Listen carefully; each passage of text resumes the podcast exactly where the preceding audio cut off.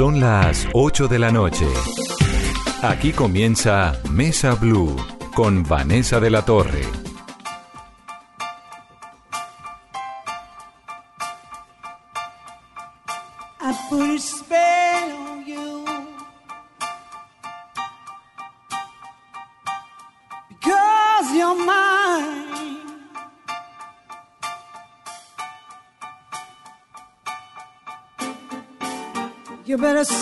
The things you do. Muy buenas noches y bienvenidos a Mesa Blue. Álvaro Clavijo es el séptimo mejor chef en Latinoamérica según los 50 Best 2019 y lo tengo en la cabina esta noche y me pongo muy contenta de tenerlo acá. Bienvenido Álvaro. Muchas gracias, Vanessa. El restaurante se llama El Chato, ¿no? Se llama El Chato, eh, sí, hace tres años existe, Es nuevo relativamente. relativamente nuevo. Eh, abrimos en una- un primer sitio en Quinta Camacho eh, hace cuatro años, duró un año ahí, y nos pasamos hace tres años a la nueva ubicación, que es en la 65 con cuarta en Bogotá, y ahora estamos, am, vamos a cumplir tres años en febrero en esta ubicación. Álvaro, esto de los 50 Best, ¿qué es exactamente? Los 50 mejores pues del mundo, ¿no? Pero ¿cómo, cómo lo discriminan? ¿Cómo es? Son 250 votantes, ah, 50 votantes son los 50 chefs de la lista, eh, 200 son incógnitos, entonces son 50 chefs que, que pues automáticamente por estar en la lista tienen derecho a votar por 10 O puestos. sea, usted votó. Yo puedo votar por estar, yo estoy en la lista hace dos años eh, y puedo votar cada año, pero voto en, sí, voto mundial y voto Latinoamérica, pero es un tema más de... Sí, ya cuando uno entra ya a este podio, pues ya tiene derecho. Uno viaja mucho, yo viajo muchísimo, entonces con los viajes obviamente son 20 mil invitaciones en restaurantes. A probar entonces- comida. Sí, entonces los mismos como directivos de las de la lista son los que escogen los votantes. Se dividen por regiones, entonces en- de, de México a, Pa- a Panamá hay un chairman, que es la persona que escoge los votantes para esa región. México, es Panamá. México, Guatemala, desde todo lo que es Centroamérica, desde México hasta Panamá, Mesoamérica. Guatemala, sí. Entonces, Eh, lo que es, a, digamos, a Perú, Bolivia, eh, Venezuela, eh, Colombia, eh, si no estoy mal, Guyanas, es um, un chairman que escoge, que está en Perú. Eh, lo que es a Brasil es otro, porque Brasil pues, es gigante. tienes que pegarte al... Brasil es gigante y Brasil es um, solo. sí, Brasil solo hay uno, si no estoy mal. Y para Argentina, Paraguay, Uruguay, Chile, hay otro. Cono Sur. Entonces, esto es 50 Best, los mejores del mundo, de Latinoamérica, de Asia. ¿Cierto? Sí. Esas son como las categorías. Son, o son, las hay una lista mundial que escogen los, de- de- en colo- colombiano solo hay uno, que es Leo, en honor a Espinosa. Eh, pero Leo pues lleva, no sé, Muchos años. muchos años. Sí, sí, sí. Eh, y nosotros um, llevamos pues en dos años en la lista Latinoamérica, eh, que solo escoge restaurantes desde México hasta Argentina, todo que es Centroamérica, Suramérica y Asia, no sé muy bien cómo funcione, pero pues es algo muy parecido a lo que pasa acá.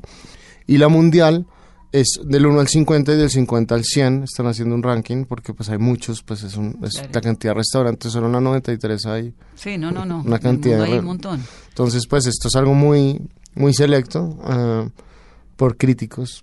Y estos incógnitos. 200 otros votantes que no son los 50 chefs, ¿quiénes son? ¿Críticos de cocina y todo esto? ¿qué? Yo creo que son críticos, gente que viaja, gente que viaja mucho comiendo, gente que viaja, que tiene pues periodistas. Yo, yo me atrevería a decir que son periodistas porque si uno supiera pues no es tan, no sería tan divertido. Yo creo que no, yo creo que en general realmente la gente no, no sabe, muchos no se sabe quiénes son. Uno puede medio sospechar porque pues digamos que ahorita justamente estaba en Londres y un amigo mío se acaba de ganar la, su tercera estrella Michelin en Londres.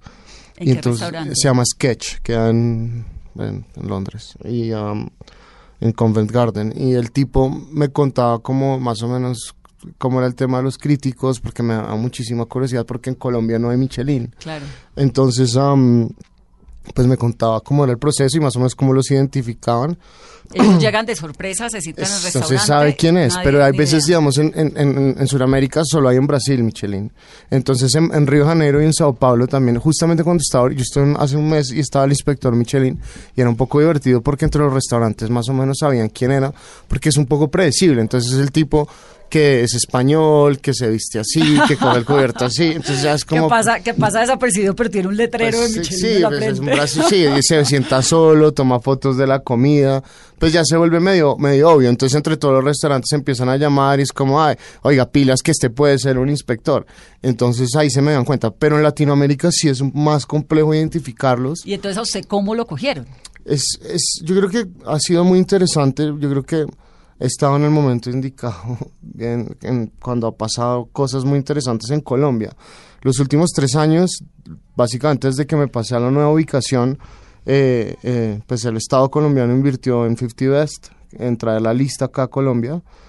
Y pues eso automáticamente lo vuelve a uno un spotlight porque ya pues tenían que haber pasado por todos los restaurantes de Bogotá y yo creo que eso es básicamente una de las condiciones de- de invertir toda esta plata porque esto es traer críticos, traer eh, periodistas, traer es la publicidad que genera la lista y todo lo que genera la lista es, es Ah, pero impresionante. lo trae el Estado.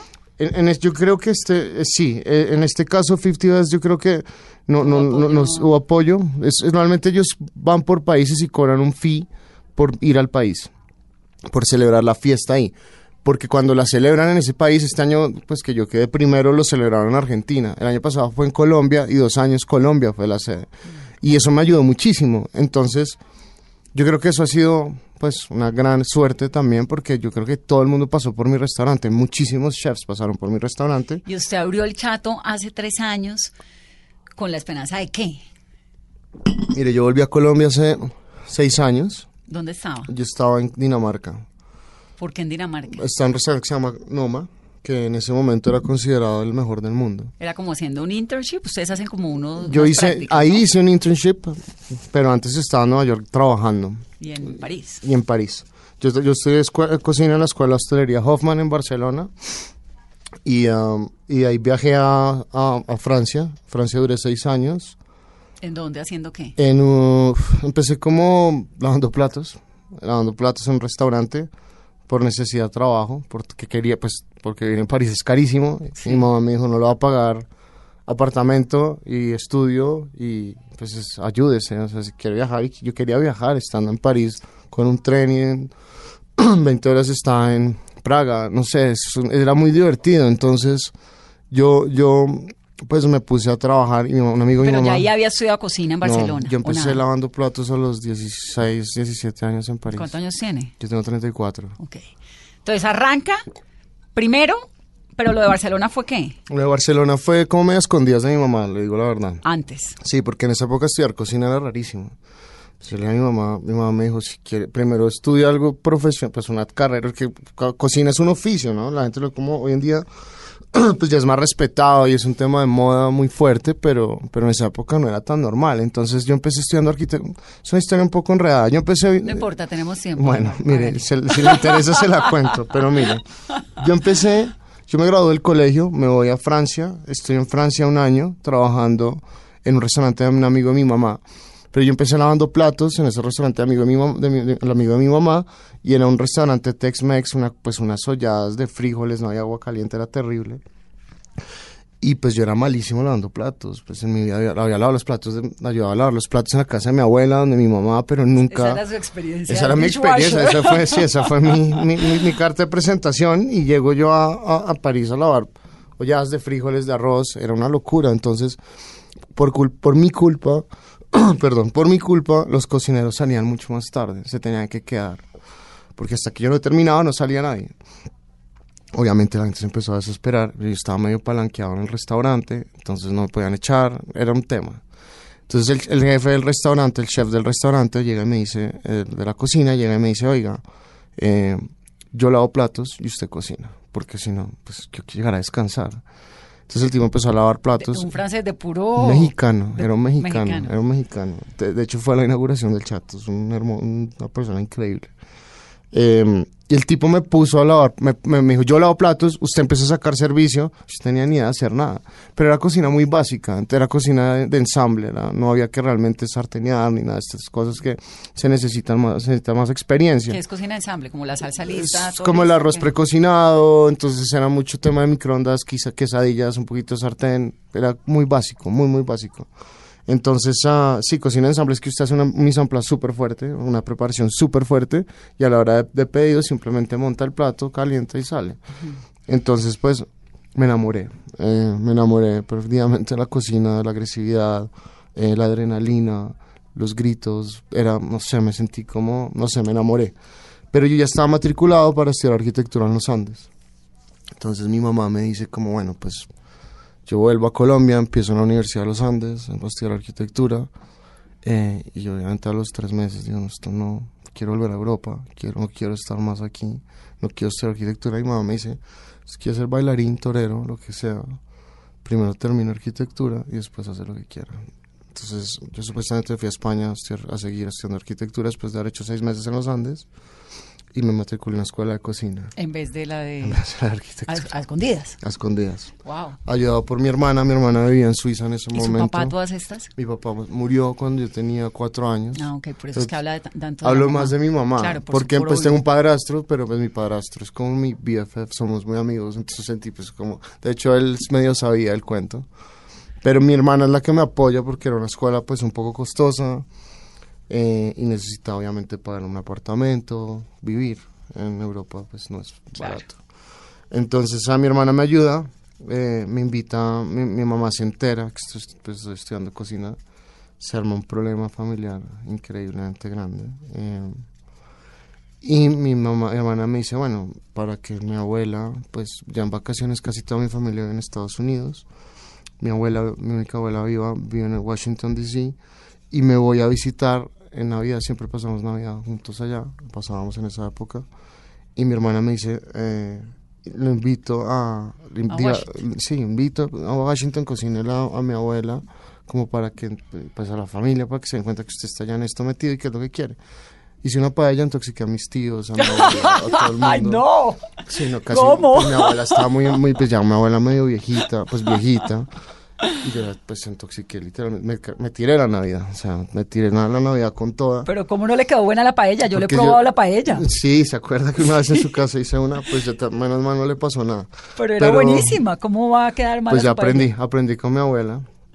Aprendí con mi abuela. Y pues estudiando cocina en España, pues eso fue, era mi primera, estaba muy nervioso. Era mi primera comi- cocinada grande, como para toda mi familia. Estaba muy nervioso. Claro. Y lo hice mal.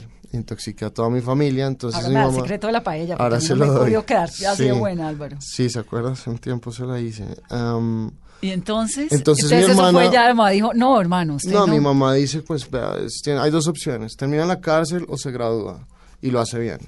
¿Qué necesita? Ya está metido en esto, ¿qué necesita para poderlo hacer bien? Entonces le empiezo a pedir, mire, ayúdeme simplemente a pagar el apartamento o págueme la escuela. Escojo uno de los dos y yo me dedico a trabajar. Empiezo a trabajar en un restaurante En Barcelona. en Barcelona. eh, fue- era una época muy dura porque trabajaba en un restaurante sacando servicio por las tardes, estudiaba por las medianoches y hacía pasantías los fines de semana en restaurantes Michelin. Entonces fue una época muy fuerte, no tenía días libres, pero estaba muy obsesionado con el tema. Yo realmente siempre, sobre todo siendo suramericano, siendo colombiano, metiéndose usted en cocinas Michelin en esa época era muy extraño. En España era un poquito más normal porque en España pues hay muchos latinos, pero en Francia, de- después de, de siempre de estar, de graduarme en- y hacer mis pasantías en Barcelona, siempre quise volver a Francia, tengo el idioma, pues hablo muy bien francés, eh, tenía el idioma, tenía contactos, París para mí Y era... la cocina francesa. Claro, pero La digamos... cocina francesa es como una obligación, ¿o no? Pero mire qué pasa, ahí, ahí es algo muy interesante que la gente siempre me dice, como en esa época donde usted, cuando usted estaba en España, es la época que era más interesante estar en España, porque estaba el bully abierto, estaba Ferran Adrià de moda, todo el tema de la cocina molecular, pero yo no quería eso, yo quería, y eso yo creo que es algo que habla mucho de mi comida hoy en día, eh, yo siempre quise volver a Francia porque para mí tenía mucho más sentido en volver a lo básico, que es lo que usted dice, cocina francesa, empezar ollas de cobre, fuego, eso es lo que yo quería, no aparatos, bolsas, cosas, pero pues yo quería empezar desde lo básico, quería trabajar, entonces viajo otra vez, viajo de nuevo a, a- a París y en París empiezo a trabajar en un restaurante, eh, como comí, lo más básico, eh, y al mismo tiempo em- empiezo como a aplicar a restaurantes más, más importantes. Tengo la suerte que me aceptan en el, at- atelier- en el Bristol, fue el primero. Que hoy en ¿Cómo día se hace me- uno para que lo acepten en el Bristol? Súper difícil. Entonces, Sí. Fue, sí, fue muy difícil y sobre todo el tema de ser los papeles en esa época, imagínense. Pero Era muy difícil. ¿a- a que lo acepten a qué? ¿A hacer qué? ¿Como Pues ayudante? yo o empecé, hacer- yo empecé como, yo me regalé, yo me regalé, yo dije, yo vengo lo a las horas que ustedes quieran, cuando ustedes quieran. Pero como usted había 500 chicos, me imagino. Una fila de gente Claro. interminable, porque además en esa época ese restaurante tenía dos estrellas Michelin y estaba a punto de ganarse la tercera. Entonces, obviamente, todo el mundo quería estar ahí. Y no solo colombianos, yo era el único colombiano, yo era el único latino en esa cocina. Todos eran franceses, todos los franceses querían estar ahí. Claro. ¿Y cómo entró? Poco suerte. Me paré ahí en la puerta hasta que me dejaron entrar, básicamente. Eh, y entré y a los tres meses me dieron papeles de trabajo. Ah, muy bien. Entonces, eso fue... ¿Qué aprendió en el Bristol, No, Álvaro? pues eh, de todo, porque era un- es un chef que es MOF, no sé si usted ha visto los chefs franceses que tienen como el cuellito con la bandera, eso no es como acá que uno se pone la bandera de Colombia, no, No, es- se usted se lo gana, ese MOF es Meilleur Ouvrier de France, que eso quiere decir el mayor obrero del año, entonces cuando usted se pone ese cuello es porque usted hizo unas olimpiadas de cocina increíbles y se ganó esta vaina. El chef de ese restaurante, los dos cabezas de ese restaurante tenían esa bandera. ¿Quiénes son los dos cabezas? Eric Frechon y Frank Leroy. ¿Y siguen siendo? Frank Leroy ya no está, porque Frank Leroy ya estaba muy viejito en esa época. Yo creo que él está como consultorías, pero ahora Eric Frechon es el head chef del restaurante. Y tiene todavía dos estrellas Michelin. Tiene tres. Tres. Cuando ¿Las yo estrellas entré son para el restaurante o para el chef? para el restaurante. para el restaurante. Sí, Ahora, pero- ¿qué aprendió allá? No, pues empecé, es que ahí viene el tema, ¿sabe? Yo era colombiano, todos los franceses querían trabaja- trabajar ahí, yo llego y le empiezo a quitar los trabajos a los franceses, pues esta gente empieza obviamente a flipar, este es pues, sudaca, o sea, mejor dicho, no me amenazaron, eso fue tenaz, pero digamos que en mi cabeza siempre estuvo muy, yo estaba muy obsesionado con el tema porque usted es francés, alemán, es colombiano, ecuatoriano, venezolano, eso es, eso no me hace diferente. Sí, era un mundo globalizado Yo- menos. Usted puede hacer exacto, yo en mi caso siempre usted puede hacer exacto, lo que usted hace lo puedo hacer yo, pero yo eh, siempre va por debajearlo uno demasiado fuerte y yo me obsesioné con eso. Entonces empecé a quitar el trabajo a todo el mundo y me fue muy bien, me fue muy bien, duré dos años ahí, eh, ya después me, me quemé un poquito los horarios muy fuertes, pero pues ¿El horario era muy- cómo? Pues es que sabe que yo cuando trabajo yo prefiero seguir derecho. Yo si empiezo a trabajar a las 10 de la mañana y tengo que trabajar hasta la 1, prefiero seguir derecho. Pausas me matan, que esos son muchos horarios en cocina. Usted trabaja un- lo que llaman el turno partido, entonces usted trabaja de 10 a 3, de 3 descansa a 6 Y y esa, ese hueco a mí me mata. Entonces usted sigue derecho. Además Entonces con yo- la adrenalina mil. Claro, la ento- cocina, y- la- claro, la porque usted va en ese ritmo y es- después baja. Claro. Entonces es muy, pues usted se- ahí es cuando usted siente el cansancio. Entonces yo, yo, pues mm, tenía un, ese horario que era, ah, era, servicio almuerzo, servicio noche, con ese, con ese hueco. Y yo vivía un poquito lejos del restaurante. Entonces me quedaba. Era tenaz, tenaz. Entonces uno quedaba dándose- dando vueltas por ahí, tres horas, era aburridísimo. Entonces ya me quemé un poquito de eso, pasé al atelier de Joel Rabuchon. Eh, No me ha contado qué aprendió allá, primero. Ah, bueno, no, mire, yo empecé, yo empecé, lo más, de- era, al principio es a trabajarle, es un tema físico y es un tema mental, usted le trabaja mucho la cabeza, es como a, a- a tumbarlo, como sea. Entonces usted puede hacer en 16 horas cuatro cosas, entonces es un trabajo muy manual. Me acuerdo una de las cosas que me ponían a hacer era limpiar caracoles de mar. Usted con un. Sí, pero no, no, no de tierra, sino escargot de, de, De- de mar. de agua. Entonces son mucho más pequeños y usted es con un palillo de este tamaño, con un corcho, sacando todo el día, saca cinco horas sacando Caracoles. caracoles. Y después entonces pelando nueces, otras tres horas. Después pelando uvas, pel- piel, piel de uva. Si entiendes, cualquier pendejada que se le ocurra al chef del restaurante, tiene 50 Claro, personas pero para que hacerlo. igual se necesitan. ¿no? Solo que hacen cosas especiales que a veces la gente no entiende. Y Claro. todo ese tipo de Y manualidades. que en entre la pelada de una uva bien pelada o no hay una consecuencia en el sabor de la salsa. Totalmente. Y cuando usted va a un restaurante y paga lo que paga por comer en un restaurante así, Es porque pelaron bien la es uva. porque pelaron bien la uva. y usted y la gente normalmente que va a este tipo de restaurantes lo, lo siente, ¿sabe? La gente lo, lo, lo aprecia. Y eso es lo que yo creo que hace la diferencia entre este tipo de restaurantes y muchos otros restaurantes. sí. Luego entonces pasa a este otro francés. Claro, es que usted tiene bases de comida francesa, por eso es que es tan bueno, Álvaro. Pues mi comida sí, mi comida es muy... Escuela francesa Mi escuela tiene. súper francesa. Es- Yo soy muy, muy de salsas, reducciones. Yo soy muy, muy, muy francés. ¿Qué es lo que hace la comida francesa tan exquisita y tan valiosa? Yo creo que la grasa, la mantequilla. Todo es mantequilla, ¿no? Sí, ¿No le echan aceite sí. de oliva nada? Un poco, pero digamos, por ejemplo, empiezan con aceite de oliva algunas cosas, pero siempre terminan con mucha mantequilla. Y la Em, mantequilla es con este proceso que hacen ellos de limpieza y no sé qué, o uno puede echar la mantequilla común y corriente. Hay de todo, Yo voy aquí anotando, ¿no? Mis... Hay muchas cosas. em, yo creo que estuve en, la- en la Normandía, en el norte, eh, en Perros Guirec, que es una parte que produce un montón de mantequilla. Para mí la mantequilla del norte de Francia, eh, la bretona, es para mí la mantequilla más increíble que he probado en mi vida es esa. De hecho, cuando vaya a París, tiene que ir a un restaurante que se llama Café Breich. No, cuando Eh, vaya a París, lo llamo para Sí. que me diga la, le, le doy tips. Porque ese sitio, primero que todo entrar, es, son los mejores crepes de sarraceno que me he comido en mi vida. Y al lado, entrar ahí es bien difícil. Es una fila aburridísima, pero vale la pena. Yo nunca hago fila para ningún lado. Este es el único sitio en el mundo que le hago fila. Y al Para lado... ir a su restaurante hay que hacer fila, No, hay que hacer reserva. hay que hacer reserva. ¿Y la reserva está en cuántos, cuánto Pues, tiempo hoy en día? Ahorita este, el almuerzo puede conseguir, pero en la noche sí es medio imposible. Difícil, ¿no? Difícil. sí. Bueno, y después de este programa menos. Pues esperemos. no, mire. Voy a hacer, nosotros- voy a hacer una pausa, dígame. Nosotros, nosotros em, dejamos mesas. Yo siempre dejo mesas libres. No estoy totalmente de acuerdo en llegar al restaurante a, puntas de, a punta de reservas. Me gusta que la gente camine y llegue caminando. Y muchos clientes, eh, pues que queremos un montón, siempre le guardamos reserva. Gente que se vuelve habitual, siempre tiene su mesa. No, y lo de guardar mesas de gente caminando es valioso, porque Sí. realmente, pues es que el, no, el que comensal que anda por ahí en la calle, que no necesariamente hace una reserva y, y- y- y comer en un restaurante se ha vuelto, pues dificilísimo. Mm. Sí, Aquí y es- en cualquier lugar del mundo. En el mundo sí. En Colombia ahora cada vez más. Bueno, son las 8.21 minutos. Estamos hablando con Álvaro Clavijo. El séptimo mejor restaurante de América Latina es El Chato, queda en Bogotá, quedan las 65 Cinco con cuarta. con cuarta. Vamos a hacer una pausa rápidamente. Ya nos contó su historia, de dónde es que viene. Vamos a hablar para dónde es que va. Regresamos.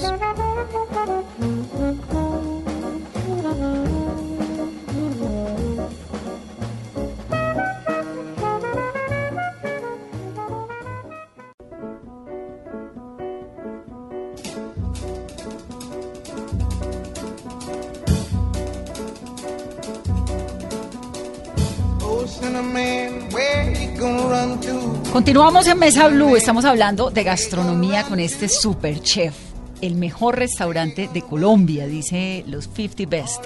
Álvaro Clavijo, Álvaro. Entonces, bueno, viene con toda esta experiencia francesa, aprende un montón onón. ¿Y cómo aterriza en Colombia? Cuénteme sobre ese aterrizaje en Colombia y sobre lo que hay en el Chato. Pues um, después de estar uh, en Francia, voy a Nueva York, trabajar en un restaurante de tres estrellas. Después ¿Cómo hizo para entrar a un restaurante? Uno no puede ni, ni, ni- ni Es- entrar a comer, así es- quiera pagar la comida en un restaurante en Nueva York. ¿Cómo hizo usted para tenía llegar una, a trabajar allá? Tenía una hoja de vida muy buena, por lo que había hecho en, Fra- en, en España y en, y En Francia. y en Francia. Eh, apliqué a un restaurante que se llama French Laundry en Napa. eh, y me responden del hermano que se llama Per Se. que Napa Valley, en California. en California y me responden del restaurante hermano de un chef que se llama Thomas Keller. Tiene varios restaurantes, pero él tiene dos, tres estrellas Michelin en Estados Unidos. Uno se llama French Laundry, que es un clásico en todos Estados Unidos, y abrió hace creo, unos 16 años ya, abrió per se. A los 6 años de abrir, 7 años de abrir, aplico y, y a, a a Napa y me responden de Nueva York, con papeles también muy de buenos. Y mm, O sea, usted realmente es una eminencia. eh, me ha ido muy bien. En ese sentido, Claro. he sido, me ha ido muy bien. Eh, tengo una experiencia por fuera muy fuerte. Pero eso es una combinación de talento, suerte, pero de talento. Y eso no le pasa a la gente que no tiene talento. Yo creo ¿No? que es. No, mire, yo creo que el talento se empieza a probar cuando usted abre su sitio. De resto, usted puede ser una, una- una hormiga muy fuerte de trabajo, ¿sabes? Usted, yo, yo era muy, muy buen trabajador, me encantaba trabajar. Me encanta. Soy un obsesionado del trabajo. Entonces, em, yo creo que eso es lo que realmente marcó la diferencia, ¿sabe? Si yo entraba a las 8 de la mañana, llegaba a las 6.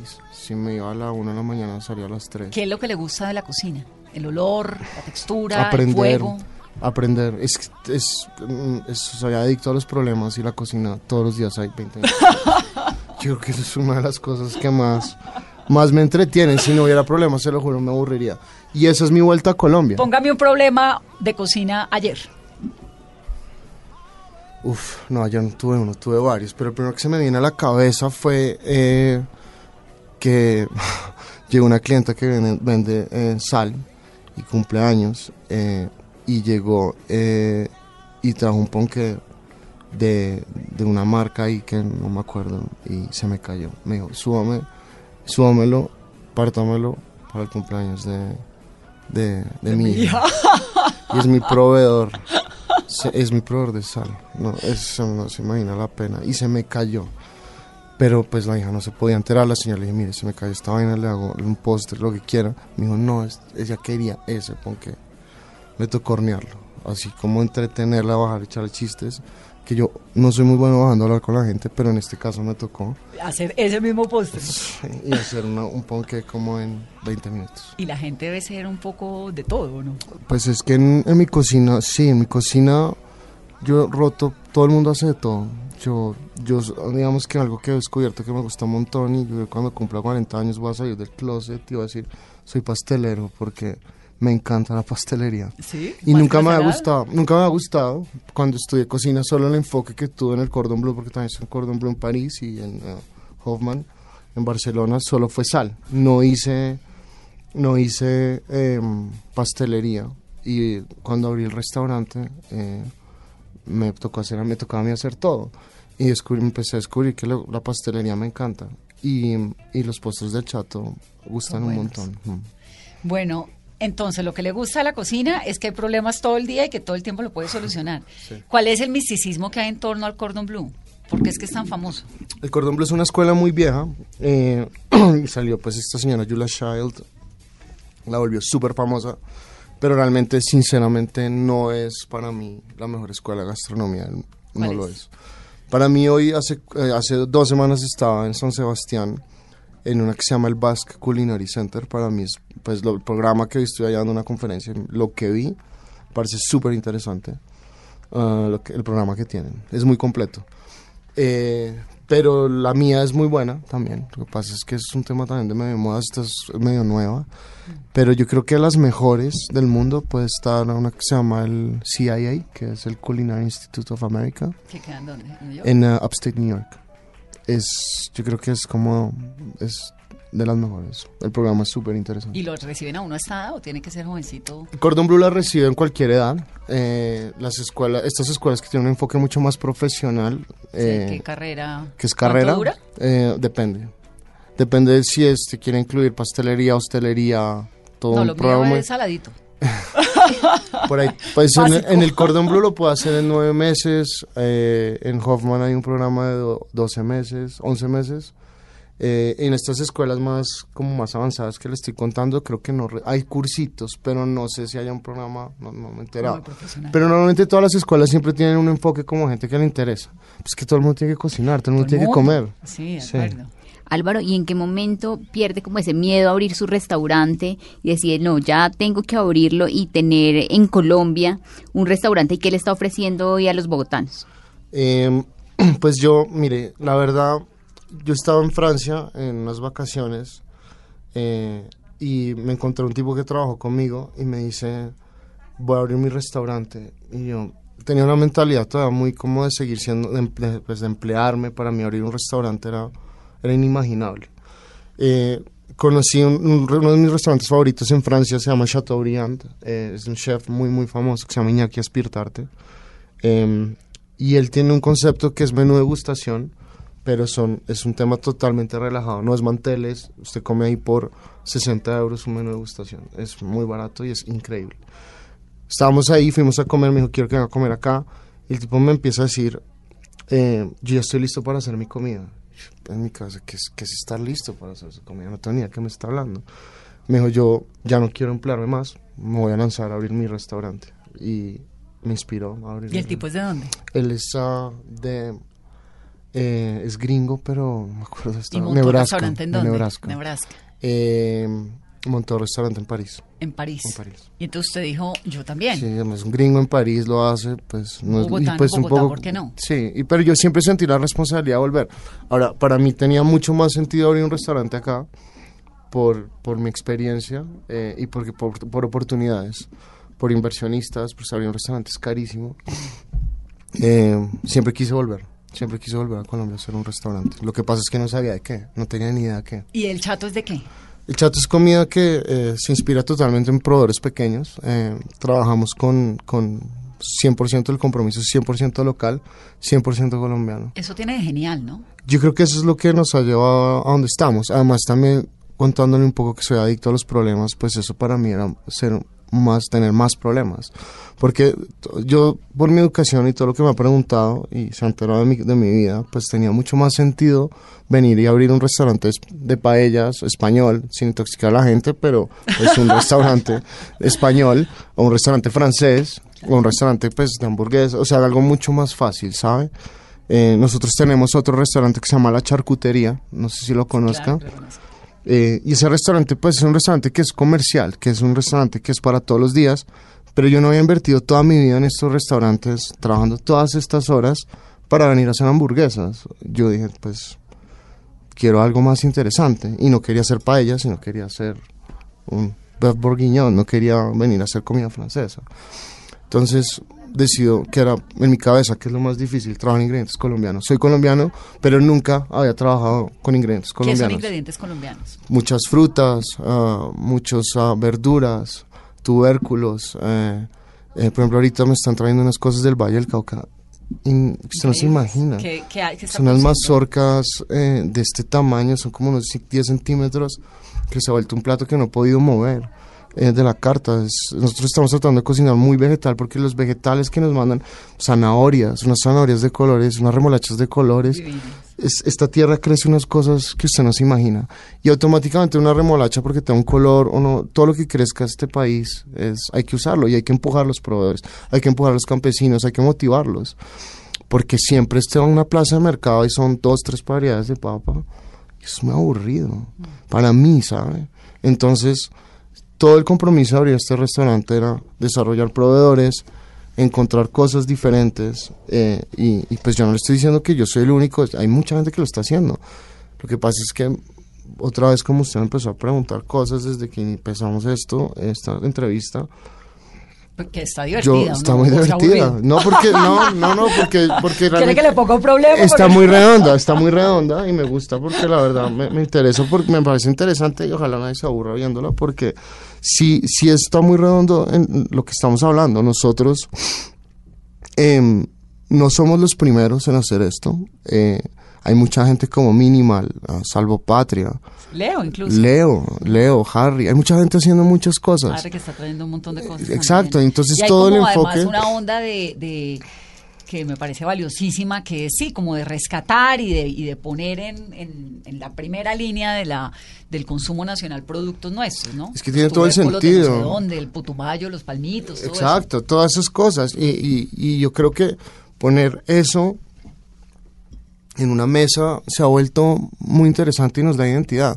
Yo creo que muchas, nosotros tenemos que, nosotros somos más que arepa, nosotros somos más que bandeja paisa, nosotros somos más que ajiaco. ¿Cuál es el plato típico colombiano por excelencia? Eh, uf, yo amo el ajiaco. Siempre que viene algún chef, yo traigo muchos chefs de todo el mundo a cocinar en mi restaurante. Eh, y siempre que vienen los llevo a comer ajiaco, siempre. Y les encanta. No, se alucinan.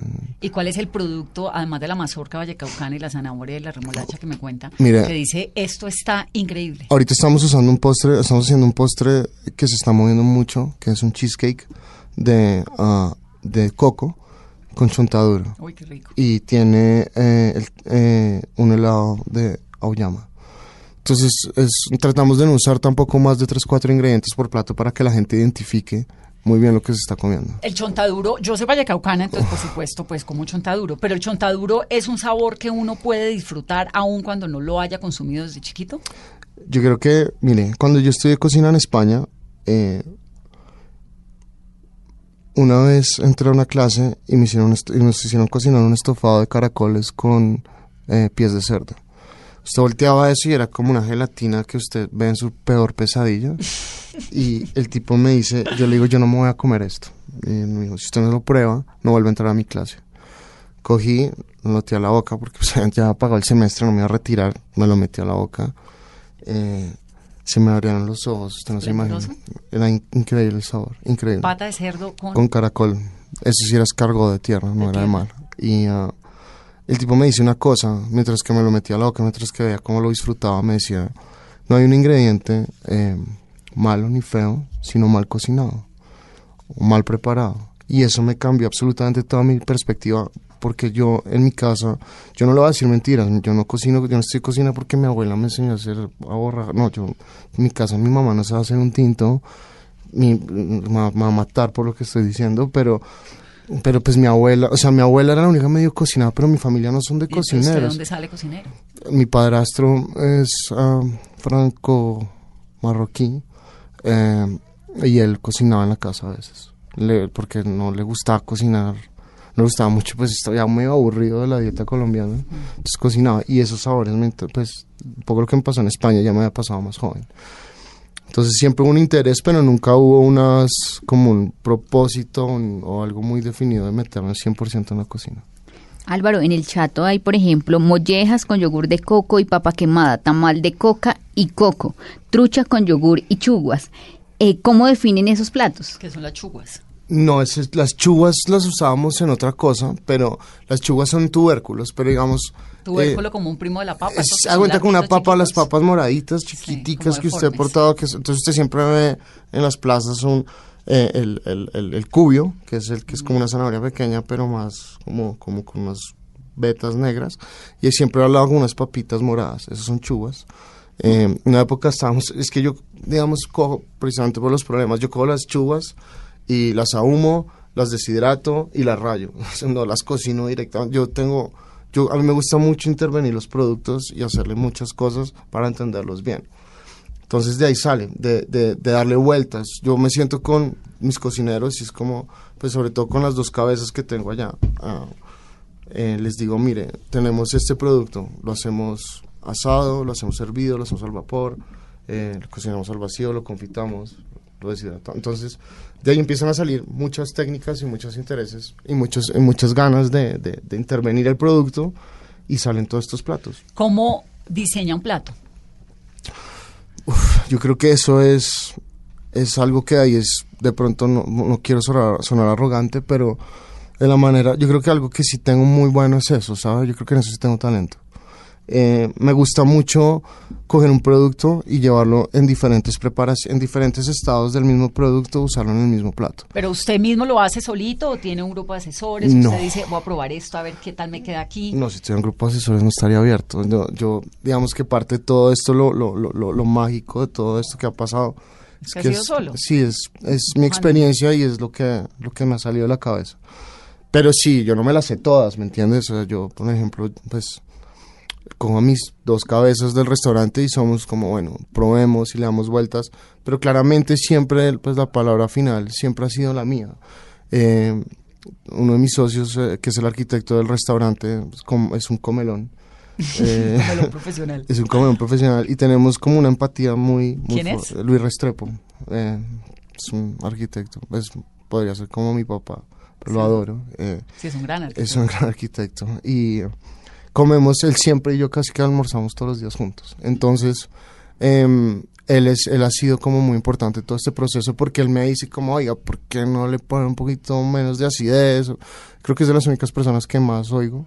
Pero, pero ya me ha soltado, ya es como que pues, ya este, la tiene muy clara. Y eso me asusta más porque yo, yo siempre pues busco un poquito de aprobación porque no, no quiero pensar solo en mí y no quiero, no quiero construir un restaurante solo con base a lo que se me ocurre. Pero le ha funcionado. me ha funcionado, pero me parece muy importante oír la gente. Yo, yo quiero oír también un poco lo que pasa alrededor. Y sobre todo en el punto en el que estoy ahorita podría ser mucho más egoísta, pero siento que es el momento que más aterrizado tengo que estar, más, oír mucho más y aprender. Yo creo que todo esto está pasando por algo. Para mí es lo más interesante de esta etapa, es aprender más. Bueno, ahí me estaba contando ahorita hace un momento Álvaro que tiene un padrastro de ascendencia marroquí. ¿Qué tanta presencia hay? Sabemos que española y francesa eh, en su culinaria, pues seguramente por la formación. Marroquí, India, Thai. me encanta, me encanta, pero no soy muy fuerte en eso, ¿sabe? Eh, ¿Usted sabe hacer un buen curry? Sí, yo puedo hacerle lo que quiera, no, tampoco quiero ser arrogante, pero le puedo hacer. Yo realmente soy muy bueno como... co- O sea, usted, usted le dicen, mire, hay que hacer... Si me ponen un reality show, se lo gano. No, mentiras, tampoco, pero, pero, pues obvio. pero, pero, pero sí soy muy bueno improvisando, soy muy bueno improvisando. Y de hecho me gusta, me gusta mucho ir, ver, yo cuando viajo, yo viajo muchísimo. Y cuando ¿Viaja viajo... a dónde? ¿Y a qué? A todos lados. ¿A cocinar, a comer, a probar? Cocinar, cocinar y siempre viajo, trato de viajar una vez al año a Nueva York, París, eh, porque pues fue donde me crié, en, Claro. en gastronomía y, y viajo mucho a comer, me gusta Pero, mucho ir esos viajes son, voy a restaurantes a probar o, tengo a- o- vacas- o hay como un, ustedes tienen como un club de, de chefs en el mundo. ¿Cómo No, mire, eso? yo creo ¿Es que me preocupo, secta, ¿o estoy sinceramente muy angustiado por la universidad de mi hija porque estoy gastando toda mi plata en comer y tengo que empezar a controlarme. No, me, no, no porque sea un gordo, no creo que no sea un gordazo, pero sí, digamos que todas, me gusta mucho ir a comer. Pero su hija tiene cuántos Eh, años. Ya tiene cinco, pero ya con Todavía esos colegios. Le, alca- es le como- alcanza un poquito todavía a No, ahorrar para la ya, universidad. ya con el colegio estoy asustadísimo. Vamos a ver. Rafaela, Rafael, usted la conoce. sí. Álvaro, y, y cuéntame entonces cómo es esto de los, de los... O sea, ¿usted va a un restaurante como cualquier comensal o hay unos amigos chefs que... No, yo voy, hay unos, hay muchos que tengo amigos, muchos me invitan, eh, sobre todo en Latinoamérica, en Fran- he hecho muchos amigos en Latinoamérica, pero en Francia tengo muchos y casi siempre, pues afortunadamente no me cobran, eh, me invitan. Eh, pero viajo mucho es cocinando, mucho, la gente quiere ver, la gente tiene mucha curiosidad qué está pasando en Colombia, qué está pasando en el Chato, qué está pasando conmigo y me invitan un montón a cocinar? a cocinar. Ahorita acabo de hacer una gira a Roma, Londres, Explíqueme cómo es eso de la gira. Entonces uno va, llega a una cocina en Roma y uno lleva sus productos. Me invitaban me invitan. Este particularmente fue con la Cancillería, pero eh, representando Colombia ante Italia, Londres, Inglaterra, eh, Portugal y España. Pero, digamos, por ejemplo, antes de eso estuve cocinando en dónde. Se me olvida, pero no. Pero lleva sus productos. Llevo, lleva no, llevo tres calzoncillos, una maleta, una cava llena de, un uniforme de cocina y una cava llena de comida. Y uno puede llevar comida, productos de un país a otro sin problema. Súper ¿o hay- difícil, no, ya me la tengo clara. México es el imposible, Chile es imposible, Argentina es imposible, Estados Unidos es difícil pero no imposible, Pero España le es fácil. registrar y decir, estoy, Usted- llevo, llevo cinco papas, 23 chontaduros. Y desde que sean, sí, desde que no sean algunas restricciones como en cárnicos, lácteos, quesos, pero, pero no es, no es imposible. Pero sí, casi siempre llevo cosas todo de acá, porque todo lo que yo uso es de acá. Claro. Claro, y porque además también ese es el chiste, ¿no? Sí, no, pues yo ir a, Colom- no, a Francia a cocinar francés, pues no. Entonces, Claro. entonces casi todo lo que uso lo llevo, pero he aprendido un montón, entonces llevo muchos procesados, empacado al vacío, todo súper bien rotulado, una lista de lo que llevo. Maravillosa Mm. la vida de un chef. Pues pareciera que sí, pero no, viajar es así, ese ritmo es duro.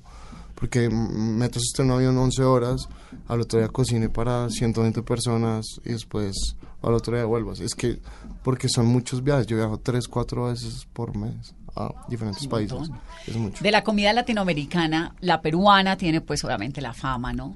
La argentina con su carne, lo mexicano que es exquisito. ¿Cuál le gusta? Pues am, yo creo que cada uno tiene algo muy especial, pero digamos que me haya sorprendido en Latinoamérica en particular, México siempre sorprende. Sí, es que México. México siempre, Pero además siempre. con todo, México siempre Sí, es con todo. México es- y además varía tanto hasta en la misma ciudad de México por colonias, todo varía tanto, es, es, es muy increíble. Y son muy orgullosos de sus productos. que Demasiado, no- que eso es lo que a mí me encantaría que pasara acá. Y Yo creo que es- está pasando, pero bueno, pues pero obviamente, pero que me ha sorprendido que no esté en el mapa Ecuador. Ah, sí, Eh, que me ha sorprendido que no esté en el mapa ah, Costa Rica. Costa Rica. em, ¿Qué hay en Costa Rica rico? Pues la comida de mar al norte es muy buena. Eh, unos productos de mar súper interesantes. ¿Y Ecuador? Ecuador. Porque uno piensa en Ecuador como una comida muy andina. Ecuador tiene, es súper andino, pero digamos, tiene un tema callejero de street food súper fuerte. ¿Cómo qué? ¿Qué hay rico? Ah, algo que se nos parezca a nosotros en los lapingachos, ¿Qué que son son, como unos- unas arepitas de papa y le ponen cerdo encima, como una lechona, pero una lechona no, no tiene arroz, sino es más los pedazos de cerdos desmechados. Delicioso. Es, quiero comprar un ticket el fin de semana para ir a comer, eso es demasiado bueno. Bueno, por ahora me quedo con la lechuga. Eh, sí, que más Chile me pareció súper, que tiene cosas, ah, es de buscar, ¿sabe? Pero yo, digamos que siempre una recomendación, así usted no sea cocinero, yo creo que la gente siempre nunca tiene en el mapa una plaza de mercado. Siempre, yo No, siempre. ese sí es el que yo yo soy creo re que-. ¿sí? No, pero total, me conozco Bueno. todas las plazas de mercado. Puede Bueno. que no conozca las ciudades, pero las plazas sí. Eso es súper importante, ¿no me Importantísimo, porque es que es el medidor de la sociedad, de la gente, de lo que comen, Usted, de lo claro, que usted hacen. se- mi- y vaya temprano y mire cómo se mueve. Yo, me- yo siempre voy temprano, me siento y miro cómo se mueve. Dígame una plaza de América Latina que le guste, las mexicanas, obvio. Sí, México es increíble, pero sí que me guste. mm, en la de Chile estaba interesante, la de Santiago estaba La, interesante. la acuerdo de pescado, ¿De Eh, no, la que es toda la de verduras, tiene cositas chéveres. Y en eh, Bogotá, en Colombia. Uy, en Bogotá, eh, yo creo, pues yo voy mucho, por por cercanía a- al 7 de agosto, Sí, pero, pero pues para lo que más un sí, clásico. para lo que más está muy bien. y la de la perseverancia es muy interesante. Que además la arreglaron La arreglaron. preciosa. Sí, ¿no? comer, ¿sabe? Comer, ahí. Comer está buenísimo. Comer ahí está tiene buenísimo, sí. La fritanga está esplendorosa. Pero nuestros pro- nuestros productos, eh, pues no vienen de plazas, vienen más de proveedores de afuera. ¿Cómo los consiguen? Todo ha sido también como contactos con amigos, gente que ha llegado, he visto, viajado. Eh, ahorita, por ejemplo, estamos usando vainilla del Chocó. Eh, Wow. Entonces... Pero um, la, el amigo le dicen, mire, me encontré un perejil en tal sitio. No, mire, por ejemplo, ¿Cómo funciona no, eso? nosotros cuando, cuando yo empecé el chato, precisamente por lo que contaba que yo no conocía, yo soy colombiano, pero no conozco muchas cosas. Empecé por Chuachí, empecé por la calera, porque muchas cosas que se ven, sobre todo sobre la vía a Chuachí y la vía a la calera, son muchas cosas que yo veía en Dinamarca eh, que eran súper valiosas. Y acá crecen ¿Cómo qué? Diente de león, eh, campuchinas, muchas hierbas. Hay un tema aromático. ¿Sabe qué plaza es increíble? Eh, la de las La hierbas. de las hierbas, sí. San, Sí, la Pedro, hierbas. San Pedro Mendoza. Es una vaina que usted dice, esa gente, digamos, es un parche esa plaza, es increíble. Entonces, hay muchas cosas que abre a las conozco. de la mañana, además. Sí, y es de noche, la gente después se pone a tomar y esa gente es feliz. Es increíble ese sitio. Y muchas cosas que, por ejemplo, en, en Cali, eh, eh, las La Alameda. verdolagas, la Alameda es una plaza alucinante. Increíble. Hay un puesto de una señora en la Alameda que tiene unas cosas, las piñuelas, o sea, unas cosas que uno ve que dice, wow. Entonces, cuando yo llego La a Col- rellena de Carolina, en la Alameda. eso es una vaina increíble. O lo Increíble. que tal la cambucha del baño. O sea, usted. No la he probado, ¿cuál es No, la cuando si baño? usted tiene, si usted va a la plaza, si usted va a la Alameda, tiene que hacer pipí. ¡Ah, y el cuando, baño! y cuando vaya, vaya- está hay una señora, la señora que le cobra la entrada al baño, tiene una vaina de cambucha, una cosa así. Es poco raro que esté en el baño, Esa no la sabía, qué pero bueno. usted entra y ve esa vaina y usted ve todos esos bichos. Pero eso es una El proceso de la kombucha. Lo tiene ahí, la tiene el ahí. baño? La- no, pues la tiene donde cobra. o sea, es una ventanita y la señora tiene una vaina así de kombucha. Donde Es- cobra el papel higiénico. y es Ah, deliciosa. sí, Gran es- dato. pero eso es, unas, eso es lo lindo, ¿sabes? Eso es lo que, lo que usted decía, las plazas de mercados, usted lo ve ahí, ¿sabe? ¿Dónde más? No, en ¿Dónde plaza más? de mercados, es No, lo más en- importante. o, en- o vaya a París y donde más lo ve, o vaya no, donde más, en una plaza de mercados, ustedes. Entonces, comienza entre Bogotá, Chuachi, Bogotá, La Calera, a encontrarse estas hierbas y esto. Y empiezo a encontrar proveedores, y empiezo a encontrar y... y- ¿Proveedores es que ¿Un campesino? De verdad, no, miren, por ejemplo, particularmente hay una señora que se- que se llama María del Carmen Correa, ella tiene una finca que se llama La Lomita. Eso es un poquito antes de la pradera de Potosí, y ella eh, empieza a... um, ella me la, la conocí porque por un amigo, y ella empieza a sembrar una cantidad de cosas. Y empezamos a comprarle kale para la charcutería, y ella me empieza a decir, oiga, em, sembremos más cosas, yo no sé qué, y me empieza a mostrar una cantidad de cosas que tiene y entender muy bien el origen de todos los productos, era súper importante para nosotros. Entonces, em, nos damos cuenta que, yo me doy cuenta que hay una variedad más fuerte de la que yo creía que encontraba en las plazas. Y, es, y me di cuenta que era importante trabajar con estos proveedores. Entonces ella conocía al señor de Chuachi y el de Chuachi conocía al de otro lado y así empecé como una red, obviamente apoyándonos entre restaurantes, amigos y, y, a- y ahí encontramos unos productos increíbles. Y el mercado colombiano de los restaurantes está muy en boom, ¿no? Pues ahora ¿O es sí, pero está difícil, ¿sabes? ¿Está difícil qué? Yo creo que en general el negocio, porque es- hay unas inclinaciones como a la comida rápida, muy fuerte, eh, todo el tema de los domicilios es súper fuerte. Yo siento que la gente está saliendo, no está saliendo tanto a los restaurantes. Ahorita. Sí, yo siento que lo- hay mucha oferta eh, Pero Eh, ahorita en esta coyuntura tal vez yo creo que los con el paro y esto. No, o yo creo que en general, las aperturas de todo el año, hay muchas cosas. También no tendrá algo que ver con que los lugares viven muy llenos y es difícil conseguir una mesa. Yo no... A mí me pasa un montón, Álvaro. Yo voy. Pero yo- son, bueno, no sé. no yo hago el ejercicio de ir una vez cada 15 días, por lo menos salgo a comer. Y salgo a comer bastante, una vez a la semana, algo así. Pero en un momento opté por ir al mismo. Porque me reciben y me, y me dejan sentar, porque no tengo la costumbre. La consienten.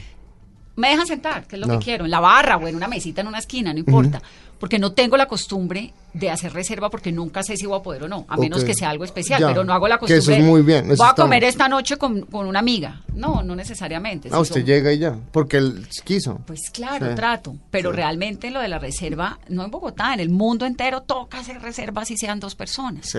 Y eso de golpe, en Bogotá la gente, pues no sé si se, de Carolina se reserva para ir a comer con una amiga o va donde esté abierto. Donde esté abierto y donde no haya fila. Claro, y donde no haya fila, y es camello, es difícil porque hay unos restaurantes maravillosos, pero entonces no, que es que, ay, bueno, pues no, me voy al mismo de siempre. Es, es, es curioso porque hay, hay muchos muy vacíos y hay otros muy llenos.